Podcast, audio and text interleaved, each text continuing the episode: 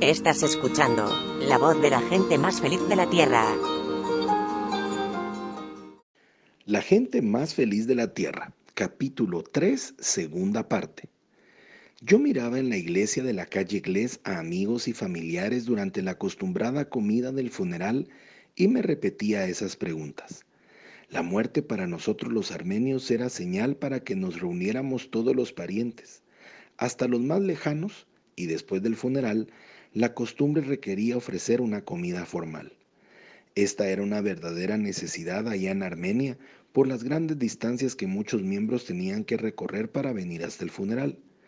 Pero aquí en California, esta comida se convertía en una especie de sacramento de la unidad familiar. Yo me senté al lado de mi padre en un extremo de la mesa larga, pues cerca del altar, y podía mirar hacia el extremo opuesto donde se sentaba mi madre. A su lado se sentaba Rose, que tenía a la pequeña Jerry en su regazo, y junto a ello el otro hijo nuestro, Richard, que ya contaba con cuatro años. El tío Magardich Mushegan había muerto hacía ya algunos años, pero cerca de Richard se sentaba Aram, el hijo de Magardich, y a continuación el hijo de este llamado Harry. En esta ocasión se encontraban también las seis hermanas de papá y sus esposos, y mis cuatro hermanas restantes, Ruth, Grace y Roxanne, con sus esposos y sus respectivas familias, la más pequeña, Florence, que era ya, según la mentalidad de nosotros los armenios, una mujer hecha y derecha a sus 15 años. En las restantes mesas, en torno a la nuestra, se hallaban los sobrinos, los primos y un sinnúmero de parientes políticos. Y todos habíamos prosperado. Estos armenios eran gente orgullosa y fuerte, los hombres con estómagos de hierro ciertamente bien alimentados, y las mujeres con sus mantillas de sedas negras, me vino a la mente entonces la profecía que habían traído a toda esta gente desde tan lejos hasta estar en esta tierra de abundancia. Yo los bendeciré y los haré prosperar, había prometido Dios allá en las montañas de Caracala, y ahora que miraba a mi alrededor, ciertamente lo podía constatar. Pero había también otra parte de la profecía. Yo haré que su descendencia sea una bendición para las naciones. Entonces, ¿Estábamos haciendo que esta parte de la profecía se llevase también a cabo? ¿Éramos una bendición para otras personas? En cierto sentido, así era, porque toda esta gente eran buenos vecinos, excelentes trabajadores, buenos y justos patrones. Pero, ¿eso era todo? No, esto no es todo, le dije a Rose mientras regresábamos a nuestra casa en Downey. Estoy convencido de que Dios nos está pidiendo que hagamos hagamos algo más por los demás. Solamente que yo no sé exactamente qué cosa debemos hacer.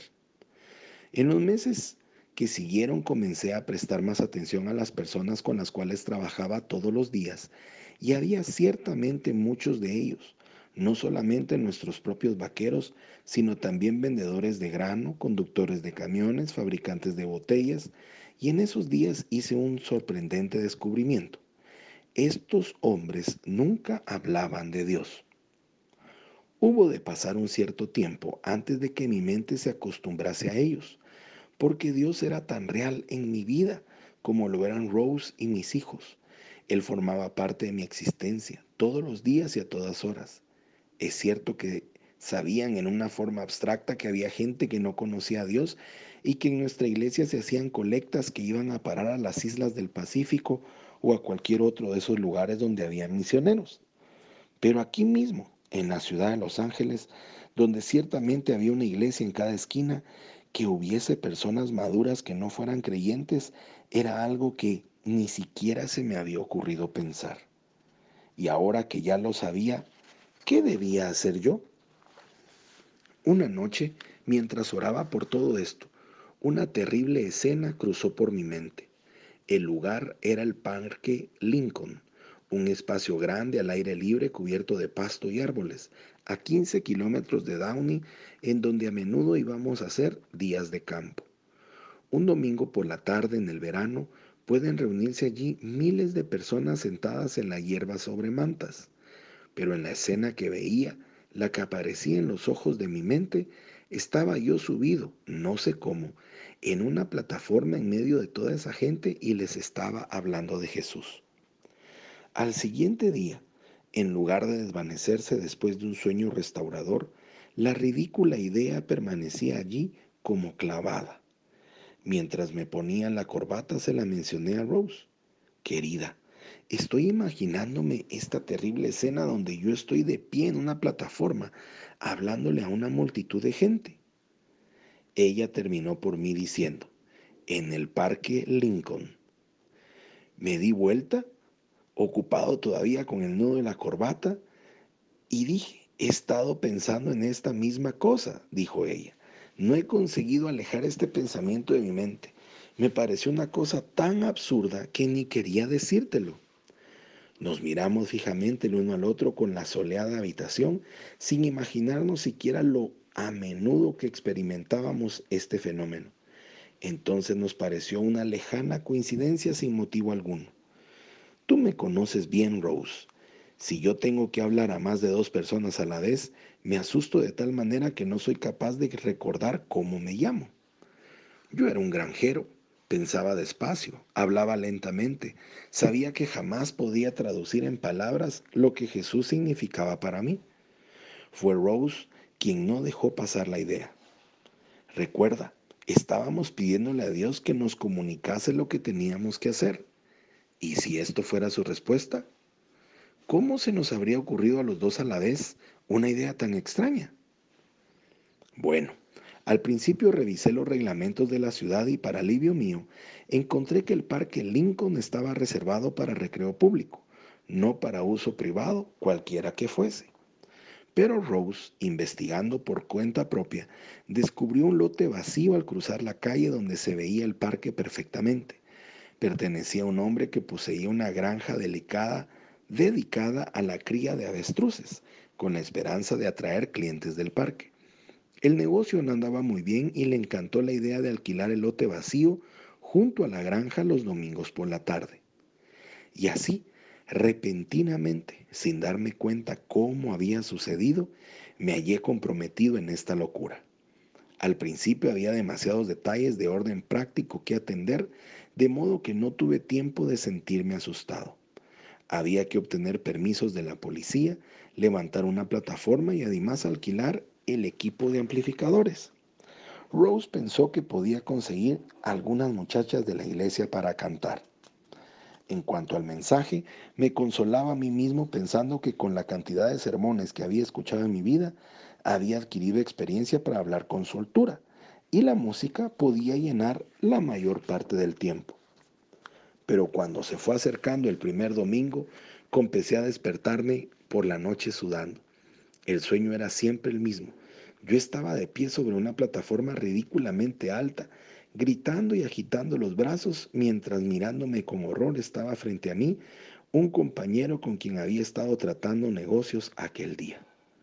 Supóngase que esto sucediera realmente. Supóngase que algún comprador o vendedor estuviera realmente en el parque. ¿qué pensaría?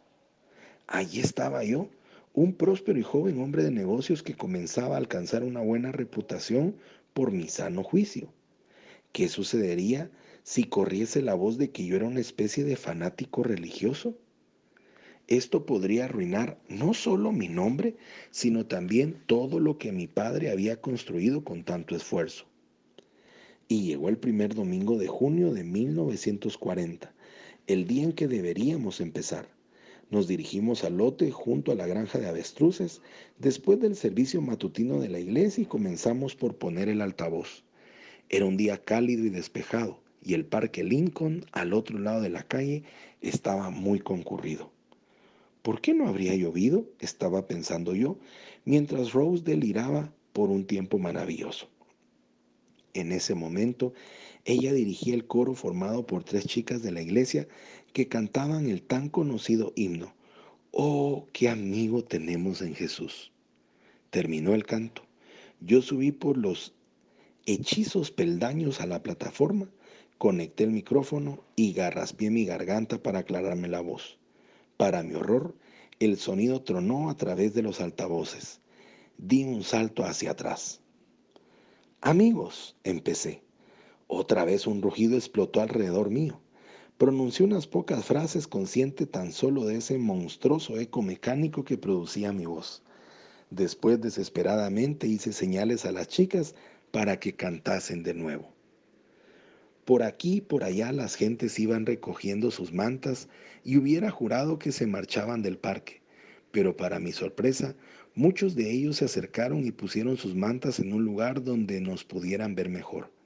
De pronto, vi rodeado de un real auditorio aquel lugar que aumentó mi valor.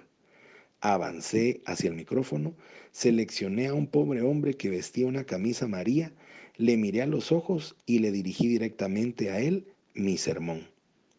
Y después oí claramente una voz de mujer que decía, querido, ¿no es ese Demos Shakarian? Soy Pablo Zárate y les deseo un día lleno de bendiciones.